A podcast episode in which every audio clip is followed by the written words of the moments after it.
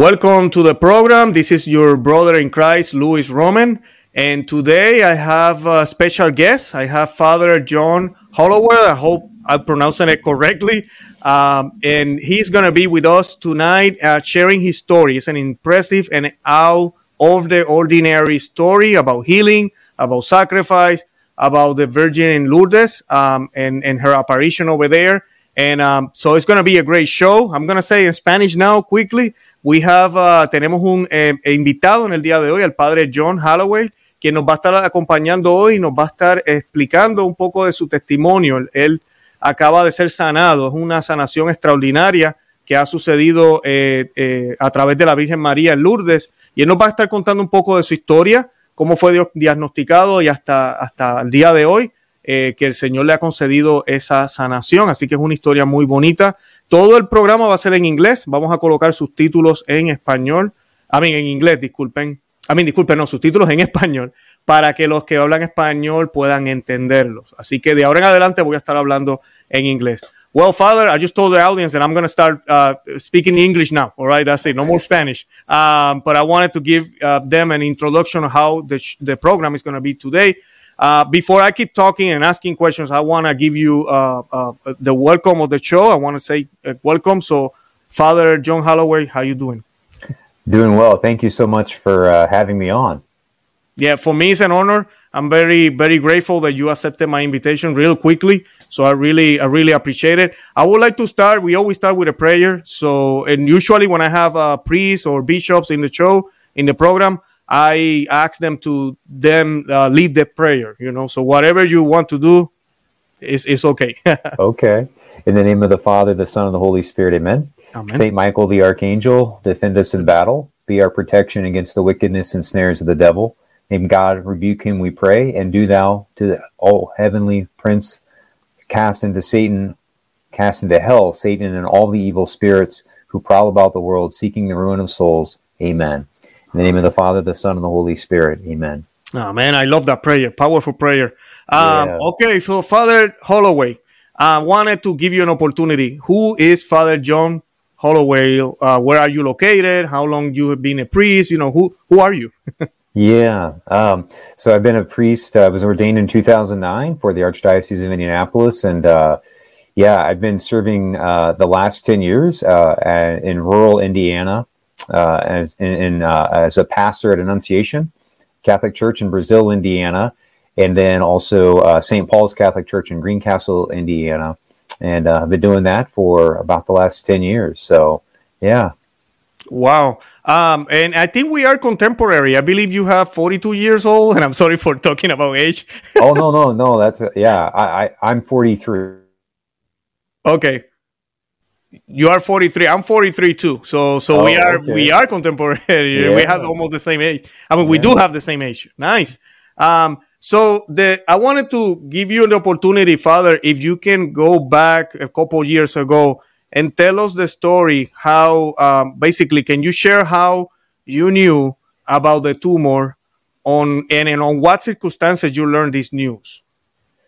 Yeah, so in, in, in uh, I preached a series of homilies in uh, t- 2018 uh, when the McCarrick uh, uh, cover up, you know, scandal broke, and um, and then uh, those kind of made it around the world, um, and then um, so then I pretty quickly after that, I remember making a prayer in the winter of 2019, early on January 2019, that if there was something that I could suffer uh, for the victims of Catholic clergy sexual abuse, that I would do that.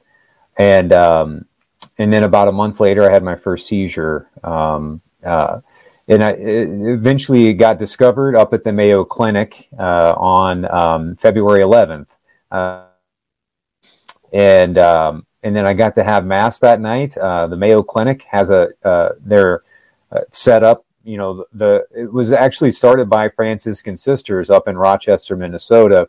Jesus told the Franciscan sisters, uh, the head abbess at the time, to go into town and to find a Dr. Mayo, and uh, so she did. And that, so the Mayo Clinic um, hospital is connected to the chapel that the sisters uh, still use and that also is called Our Lady of Lourdes Chapel. And so I got to have mass uh, the night that I found out uh, in on Our Lady of Lourdes in Our Lady of Lourdes Chapel, and um, yeah, and then so um, you know, basically like uh, two years of uh, of a lot of suffering. I mean, you know, three surgeries and and radiation and chemo, um, and um, but yeah, so uh, I just yeah, I, I, I then in uh, early 2022. Um, I had an MRI that showed that the tumor was starting to grow back, and um, and then, then it also had spread to my pituitary gland, and so I just decided, you know, it might. I I was okay to die, you know, um, but I thought, well, it might bring some of my family members or friends, you know, who've fallen away from the church, or you know, even uh, people living in my parish boundaries uh, back if I got healed at Lourdes. So I just went to Lourdes um, this past June, and um, it was kind of a slow realization that I was healed um, because brain tumors don't really have any pain. Um, you know, so I, I got back and, and, people were telling me I looked healthier. Um, and then there were some side effects that I that I was noticing before I left from the pituitary tumor that had stopped uh, when I got back. Um, and then eventually I, I had an MRI. Uh, I was getting an MRI every three months anyway. And uh, I had one, um, I think it was in November, uh, this past November, where they basically said that the tumor will never grow, might never grow back. And what is showing up on the MRI is just scar tissue uh, from the surgery. And so uh, basically, then I preached a homily uh, around that time to my parishes that I was healed uh, at Lourdes, and and uh, that weekend was actually the reading of um, Naaman the Syrian being healed of leprosy in the River Jordan, and uh, so then that was I kind of made the connection that I was healed at Lourdes uh, as well. Wow, wow, wow, wow! I want to go back a little bit uh, back to the beginning of the story because you said something that I think a lot of Catholics uh, forget, and and I'm guilty of it. Everybody, I think, is guilty of it it's yeah. about sacrifice. I mean, we think when we have the Lord in our life, there's no suffering, everything is happy, you know, everything is good, blessings, blessing, blessings. We are safe, basically, almost like Protestant, and uh, we don't have to do anything, you know, and uh, we don't need to worry about the, our neighbors neither. So then don't sacrifice. Uh, we we think that's how it's supposed to be. But when we look the life of the saints, and we look the people um, uh, before us, you know, the way they live, and, and that happened to me long time ago, reading the life of the saint. It was like a contradiction. I was like, "What kind of Catholicism is this?" Because it's the same I living right now, and I and I hearing from the from the pulpit. So what's going on here is because we forgot about that. But you did that. You asked for something. Why you did that? Can you explain that to us, Father? Yeah, so I, I, think one of the beautiful things about Catholicism is our notion and, the theology of redemptive suffering, and it, it, it, the the Bible passage that I always turn to is First Peter uh, chapter two, verse twenty two, uh, which says that Christ suffered for us, leaving us an example that we should follow, and so that that is Saint Peter, uh, the first pope, uh, telling everybody that we should suffer for other people uh, and endure suffering. And, um, and, and so that's why I made that prayer. And, um, yeah, I heard from a lot of, once I let everybody know that I was offering my sufferings up for my, from the surgery and, you know, the chemo and everything, I heard from hundreds of victims, you know, um, and, and so I had a list of 180 names that I was able to take into the Mayo Clinic uh, surgery um, people that I got to talk to, and um, so yeah, I, I, I, think I and I, I said, you know, like in my letter that I wrote to them, you know, I was like, I don't expect this to help you at all, but if it does, then thanks be to God. Um, and so the yeah, it was it was a beautiful thing that I and I still hear from them, and that was kind of what prompted my most recent video uh, was that I was still I I got off social media about three years ago um, and uh, but I was still hearing from victims wanting to know how I was doing, and um, so then I made the video um, on Monday. Nice, nice. Now, what had you decide to go to Lourdes? Why Lourdes and no Fatima or any other place? yeah, so I, I, got my diagnosis on the feast day of Our Lady of Lourdes um, up at the Mayo Clinic, and then, like I said, I had got to have mass that night in the chapel of Our Lady of Lourdes. hmm. and so I just thought, you know, again, that might uh, be a, a, a, nice way to uh, complete the circle, so to speak. You know, if I went to Lourdes and was healed there. Um, and again, like I said, I mean, I was totally fine with dying. Um, but yeah, um, I'm, I'm also, God must have more in store for me, I guess. Yeah, definitely. Now, what what do you do in in Lourdes? I mean, you took water from there. You pray. What exactly happened there?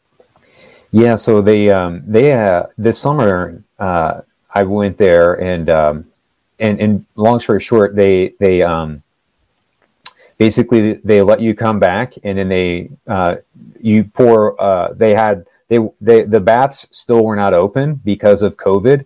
Um, but they had water. So there were two uh, people that would pour water into your hands, and you would rub that water in your hands, and then you would drink the second pour out of your hands, and then you would rub the third pour on your head and face. And so um, I did that. I figured, you know, while it's not getting in the baths, if God wants to work a miracle, He can. Um, and uh, so, yeah, yeah, that's basically what happened. Now you said you said something that that that um, I think is important too. You went to Lourdes, to Lourdes. Um, that's how you pronounce it, right? Lourdes.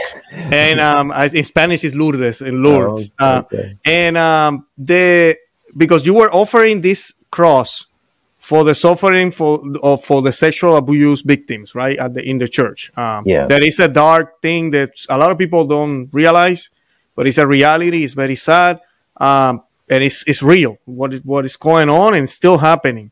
Um, so you offered that, but then you decided to go to Lourdes, and I just my question basically is: I mean, you were quitting, or you you you you said, okay, that's it. I did offer enough, but you mentioned something about your friends that maybe they're not. Uh, they they don't believe in God. Can you elaborate a little bit on that? Yeah, so I, I think like every uh, family, I mean, there.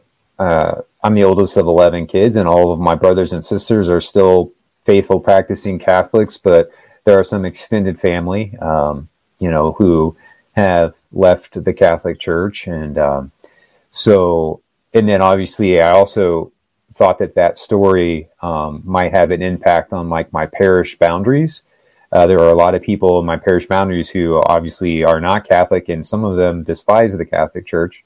Um, and so I thought that that if I was healed there, uh, that I I could use that healing to maybe um, help some people, you know, see the Catholic Church in a new in a new light. Um, so that was kind of why I went. Um, okay, and it did happen. How how that uh, how was that? Can you tell us a little bit how the doctors learned that you were cured and how they told you and how you learned the news how how how how that experience uh, happened?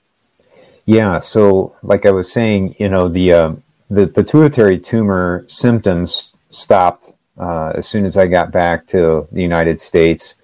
Uh, and then i had a series of mris um, and uh, the the the one in november I they I had an MRI two weeks after I got back from Lourdes, and um, and then that MRI showed you know that I didn't need to come back for four months, and I was like I didn't think to ask at the time, but I was like, you know, but then so I came back four months later, got another MRI, and then that after that he said I didn't need to come back for seven months, and then that was when he I was like why. Why don't I need to come back for seven months? And he said uh, that the tumor is gone and uh, that there's only uh, scar tissue from the surgeries, and uh, that my pituitary tumor uh, wasn't lighting up anymore, uh, which I guess um, the tumors light up on, on MRIs. I, I don't understand at all, but yeah, so. Um, combining the, you know the way I feel and the way that I was able to start preaching again, having people tell me I looked a lot healthier as soon as I got back, uh, putting that all together, uh, yeah, I just I, I, know I'm healed. So Yeah, yeah, you can you can feel it. You can you notice the difference in the way you can. You said you you were you had difficulties to preach before. Yeah. So as uh, when I got that the MRI before Lourdes uh, last winter, uh, I started noticing like a decline, you know, in my ability to preach. Uh, I had to preach off of the text, um, and even then, it was kind of difficult.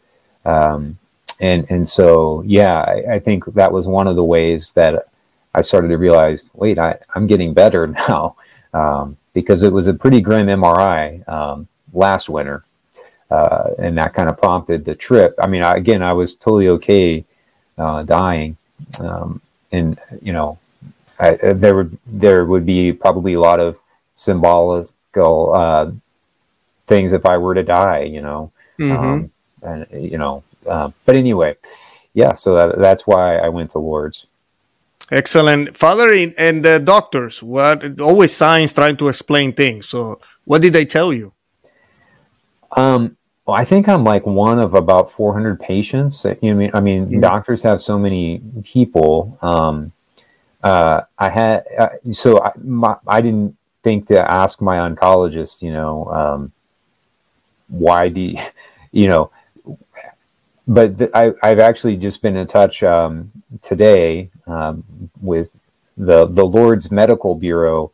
Uh, reached out to me because they saw my video, and uh, so they um, are, I, I think, going to be looking into it um, as well. Um, I, I, know just from here, you know, I, I, watched a video that was on 60 Minutes. Um, uh, it was a YouTube clip where 60 Minutes, the CBS News show, went to the Lourdes to, and they did a real thorough job of like talking about the miracle verification process uh, at Lourdes. And then um, I actually just had uh, the the chief medical examiner reach out to me uh, today, so I'm waiting to hear back from him. But I, I, I think that that will there will be some you know further investigations, I guess. That that's good. That's really good. I was thinking about that too. I was like, are you reaching out to them and tell telling them about your testimony? And um, I think a process like that is good because there's always people that have doubts. Yeah. And um, uh, going through a, a, extensive process and looking everything that happens and how it happens, uh, give it's going to bring light. So, right. so, so it's very good, very good. Um, I'm happy for that. That's very, very good. Um, uh, Father, um, I want to go. I mean, I, I just wanted to to go back because the doctor said they said one of 400, right? One of 400 patients maybe happened. This happened before. Oh but no, I, I want.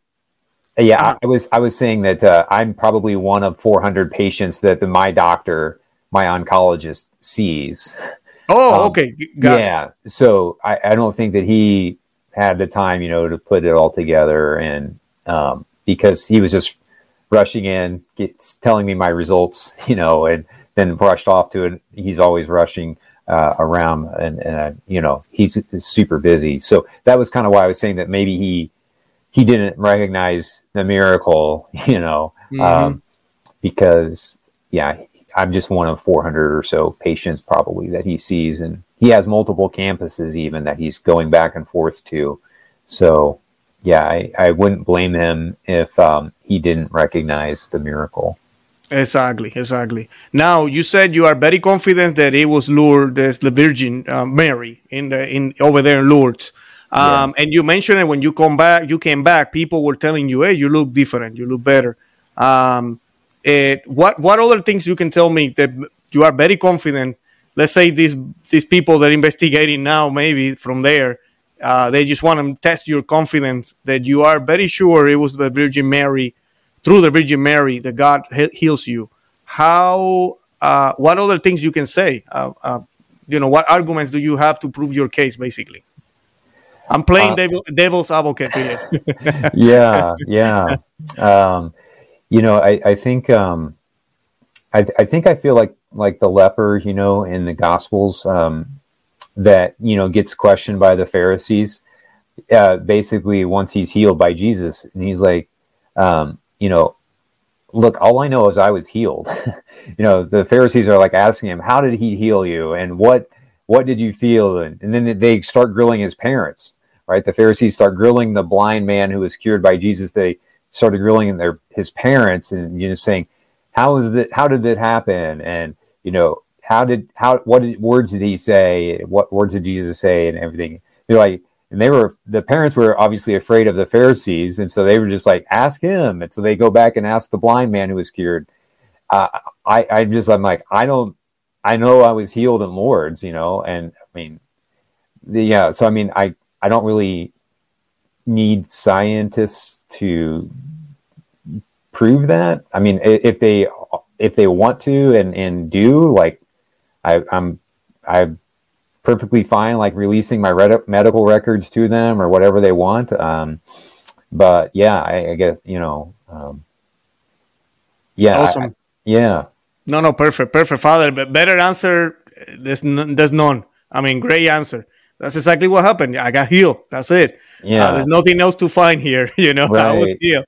Um, but I wanted to ask you: Do you have any devotion to the Virgin uh, uh, in that apparition in Lourdes before, or something new? Uh, yeah, I mean, it was something. It, has been something new. I think you know. Um, you know, I, I think again, getting the I'd always been interested, you know, in Lourdes and Fatima and and um, those kinds of Marian apparitions, uh, Guadalupe. Um, uh, but um, yeah, I, would never really had a particular devotion to Our Lady of Lourdes. Um, but you know, again, getting the diagnosis uh, on Our Lady of Lourdes about four or five years ago, uh, and then having mass that night, uh, that that sort of uh, spurred on my um, devotion uh, to Our Lady of Lourdes, and and I'm just very thankful for. Uh, I'm actually going to be the chaplain uh, to a pilgrimage over back to Lourdes just to say thank you. Basically, that's why I'm going. I mean, and also to accompany the pilgrims um, over there as well spiritually, but uh, I'm basically going just to say thanks, you know, and um, so yeah, that's great. That is really, really great. Uh, just to conclude, I wanted to uh, ask you, Father, uh, what do you think we can learn about, you know, in your testimony and maybe things that maybe we we we don't see because I what I see in you, Father, I think you are a person that you know we always hear, oh, we need to see the signs of the times and the signs here and there. They always talk about that, right? And, and especially yeah. in these modern times. Um, but we are not watching really. I mean, we are not really watching the signs. You know, we are watching all the stuff and pay, uh, paying our attention to other things in the world.